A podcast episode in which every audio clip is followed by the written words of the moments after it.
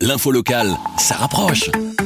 Nouveau, le podcast de la Meuse, la Nouvelle Gazette, la province, Nord-Éclair et la capitale. Comme chaque jour, nous débriefons la conférence de presse du centre de crise. Sabrina Berrin l'a suivi pour vous.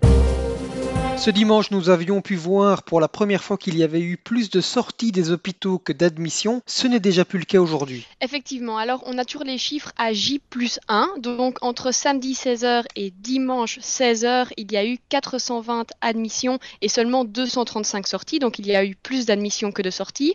Mais par contre, on voit que ces chiffres ont malgré tout baissé parce que si je reprends les chiffres communiqués euh, ce dimanche, on était à 499 admissions et 504 sorties. Donc ici, on a 420 et 235, donc les chiffres baissent. Par contre, il faut quand même se montrer prudent parce qu'on le sait, euh, après chaque week-end, il y a une certaine baisse parce qu'il y a des chiffres qui mettent un peu du temps à être comptabilisés. Donc demain, les chiffres pourraient être plus hauts malgré tout, euh, dans la conférence de presse qui est organisée chaque jour par, euh, par le fédéral, euh, d'après les experts, il semblerait qu'on s'oriente vers une stabilisation, donc c'est plutôt bon signe, mais il faut se montrer prudent et ne pas crier victoire trop rapidement. Quid des décès? Sur la journée d'hier, on a enregistré 185 nouveaux décès. Alors ce qui est intéressant, c'est de préciser que parmi ces décès, il y en a pour lesquels on n'a pas eu de confirmation qu'il s'agissait bien d'une personne décédée des suites du coronavirus, parce qu'il n'y a tout simplement pas assez de tests qui sont effectués.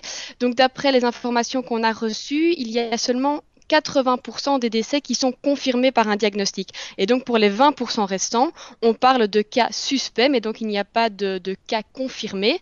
Et alors ce sont principalement des personnes euh, qui sont décédées en dehors des, hôpitaux, et alors ce sont des personnes âgées en majorité, et donc des personnes qui se trouvent dans les maisons de repos. De nouvelles personnes continuent d'être testées positives Oui, donc 1123 euh, nouvelles personnes ont été testées positives. Euh, le nombre total de cas confirmés s'élève donc maintenant à 20 800 114.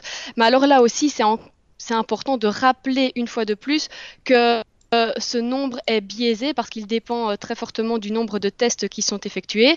On a annoncé qu'il devrait y avoir un renfort euh, qu'on annonce massif au niveau du dépistage cette semaine et donc ce chiffre pourrait lui aussi augmenter en conséquence dans les prochains jours. Le soleil est là, mais qui dit soleil ne dit pas fin du confinement alors surtout pas, c'est maintenant qu'il ne faut rien relâcher si on veut éviter qu'il y ait un, rebond d'ici une dizaine de jours, donc c'est la période d'incubation.